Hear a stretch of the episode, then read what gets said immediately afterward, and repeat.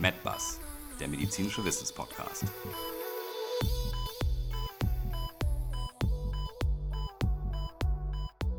Willkommen zu unserem medizinischen Wissenspodcast. Mein Name ist Susanne Kreimer.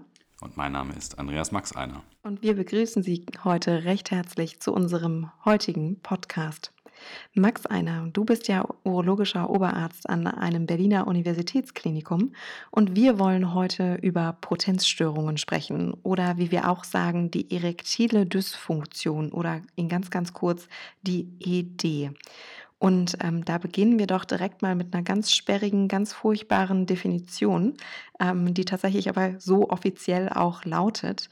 Die Potenzstörung oder erektile Dysfunktion wird nämlich definiert als die fortwährende Unfähigkeit, eine penile Erektion, die für einen befriedigenden Geschlechtsverkehr ausreicht, zu erreichen und aufrecht zu erhalten. Mann, Mann, Mann, Mann. Wenn man das so hört, könnte man ja denken, dass es das langweiligste der Welt sei.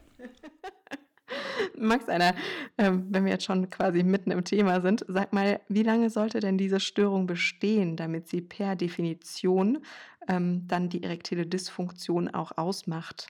Ja, die Literatur der Leitlinie sagt in der Regel sechs Monate und das entspricht auch so dem Leidensweg, den die Patienten in der Regel äh, mit in die Praxis oder in unsere Sprechstunde bringen. Und ähm, betrifft das dann nur die Patienten? Na, tatsächlich, so eine Erektionsstörung kann die Lebensqualität und das Wohlbefinden nicht nur des Betroffenen, sondern auch des Lebenspartner oder der Lebenspartnerin betreffen. Das finde ich schön, dass du hier auch die Lebenspartner mit anführst, Max Einer. Aber was sind denn jetzt die Ursachen für die erektile Dysfunktion? Ja, die Ursachen, die sind tatsächlich sehr mannigfaltig. Also wir unterscheiden da eine Menge äh, Rubriken oder Klassifikationen die letztendlich äh, die Patienten einteilt mit ihren Problemen. Man unterscheidet da ja zum Beispiel primäre versus sekundäre Idee, Max Einer, richtig? Korrekt. Die Idee oder die erektile Dysfunktion wird in der Regel als primär bezeichnet, wenn der Mann nie in der Lage war, eine Erektion zu bekommen oder sie aufrechtzuerhalten. Und sekundär hingegen bedeutet, wenn sie erst im Laufe des Lebens ähm, dazugekommen ist. Also der Mann war vorher in der Lage, eine, eine Erektion zu bekommen und dann erst im Laufe des Lebens hat sich, aus welchen Gründen auch immer, dann ein Problem entwickelt und darauf basierend dann die erektile Dysfunktion. Und die zweite Einteilung ist ja dann ähm, die Unterscheidung zwischen organisch und psychogen bedingter erektiler Dysfunktion. Was versteht man darunter? Ganz genau. Insbesondere organisch muss ich vielleicht ganz kurz erklären, was bedeutet das. Das bezieht sich jetzt nicht auf das Organ Penis sozusagen, sondern hier unterscheidet man verschiedene ähm, Organsysteme im Hintergrund. Da ist zum Beispiel einmal das vaskuläre System. Was verstehen wir darunter? Das sind die Gefäße in unserem Körper, Arterien, Venen. Warum das? Natürlich, wie viele äh, Hörer und Hörerinnen schon wissen, ist natürlich gerade die Erektion mit einer ähm, absoluten durch, höheren Durchblutung verbunden und somit muss natürlich das Gefäßsystem funktionieren. Wenn hier ein Bluthochdruck herrscht in den Gefäßen oder Gefäße durch Arteriosklerose äh, verändert sind, kann sich das alles auch auf die Erektion auswirken. Anatomisch, das ist vielleicht relativ einfach zu erklären, aber da gibt es auch eine Menge Erkrankungsbilder, die auch bestimmt noch eine zweite Folge hier füllen würden. Ähm, wenn der Penis verformt, verkrümmt, fehlgebildet von Geburt an ist ähm, und natürlich auch das Endokrine. Fehlende Hormone natürlich, insbesondere das äh, Testosteron, aber insbesondere auch der Diabetes würde auch mehr in die endokrine äh, Kiste hier passen, denn äh, auch der macht letztendlich dann wiederum sekundär Probleme am Gefäßsystem. Okay, Wahnsinn. Also das heißt, organisch dürfen wir uns die drei großen Gruppen, also vaskulär, anatomisch und endokrin erstmal merken. Und ähm, dann hatten wir jetzt noch Psychogen. Was verstehen wir darunter? Genau, bei Psychogen unterscheidet man zwei große Gruppen, nämlich die generalisierten und die situativen Typen. Um aber jetzt nicht zu noch mehr Verwirrung beizutragen, klären wir das jetzt nochmal ganz kurz, was man unter generalisiert und situativ überhaupt versteht. Also unter einer generalisierten Störung verstehen wir zum Beispiel fehlendes sexuelles Interesse oder eben auch primären Libidomangel und dann auch die altersabhängige Abnahme des sexuellen Interesses.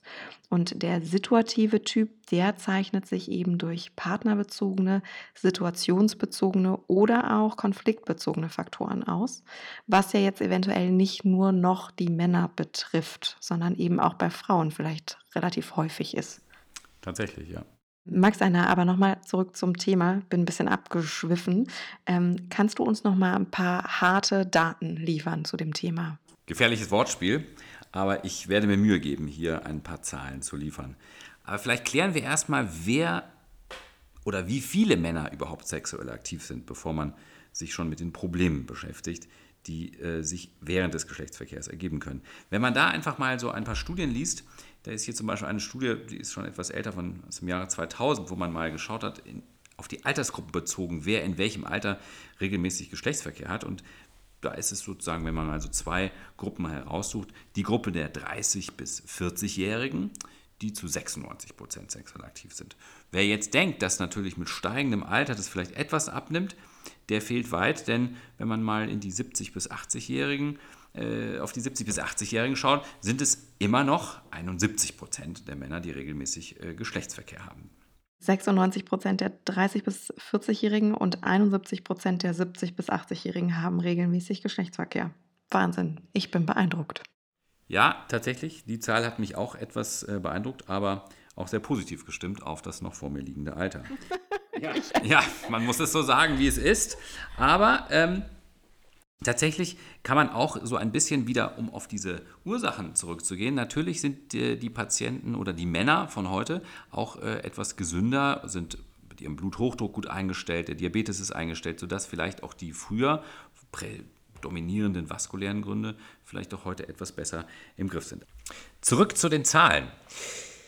Wir hatten ja eben über diese beiden Gruppen gesprochen, der 30 bis 40-Jährigen und der 70 bis 80-Jährigen, wie viele dieser Männer noch sexuell aktiv sind. Aber wie verhält es sich jetzt mit der erektilen Dysfunktion in diesen beiden Altersgruppen? Und hierbei muss man sagen, ist dann die Diskrepanz doch deutlicher. Nämlich die jüngere Gruppe, die 30 bis 40-Jährigen, sind nur in etwa 2,3 Prozent der Fälle von einer erektilen Dysfunktion betroffen hingegen die 70- bis 80-Jährigen dann schon zu 50 Prozent, was dann doch eine deutliche, einen deutlichen Unterschied ausmacht zwischen diesen beiden Gruppen. Max 1, Fun Fact, weißt du eigentlich, wo die Daten erhoben worden sind, über die wir so sprechen? Tatsächlich no clue. In unserer Heimat, im Rheinland und nämlich genauer gesagt im schönen Köln. Never schön. genau, und um jetzt aber wieder zurück zum Thema zu kommen, weißt du, wie es eigentlich sich mit Diagnostik und Therapie bei der erektilen Dysfunktion verhält? Tatsächlich ziemlich genau, weil ich mich damit auch ähm, im Studium und auch in, äh, in meiner Arbeit als Urologe ziemlich lange beschäftigt habe.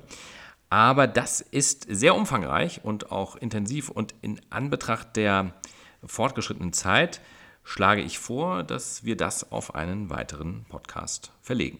Finde ich einen guten Vorschlag und stimme dem dann auch zu.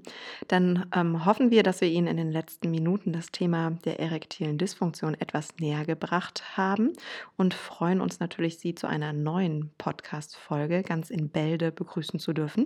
Und sollten Sie Fragen, Anregungen, Beschwerden oder auch Themenwünsche haben, dann scheuen Sie sich nicht, uns eine E-Mail zukommen zu lassen und zwar an medizin.medbus.de. Ihre Susanne Kreimer und ihr Andreas Max einer.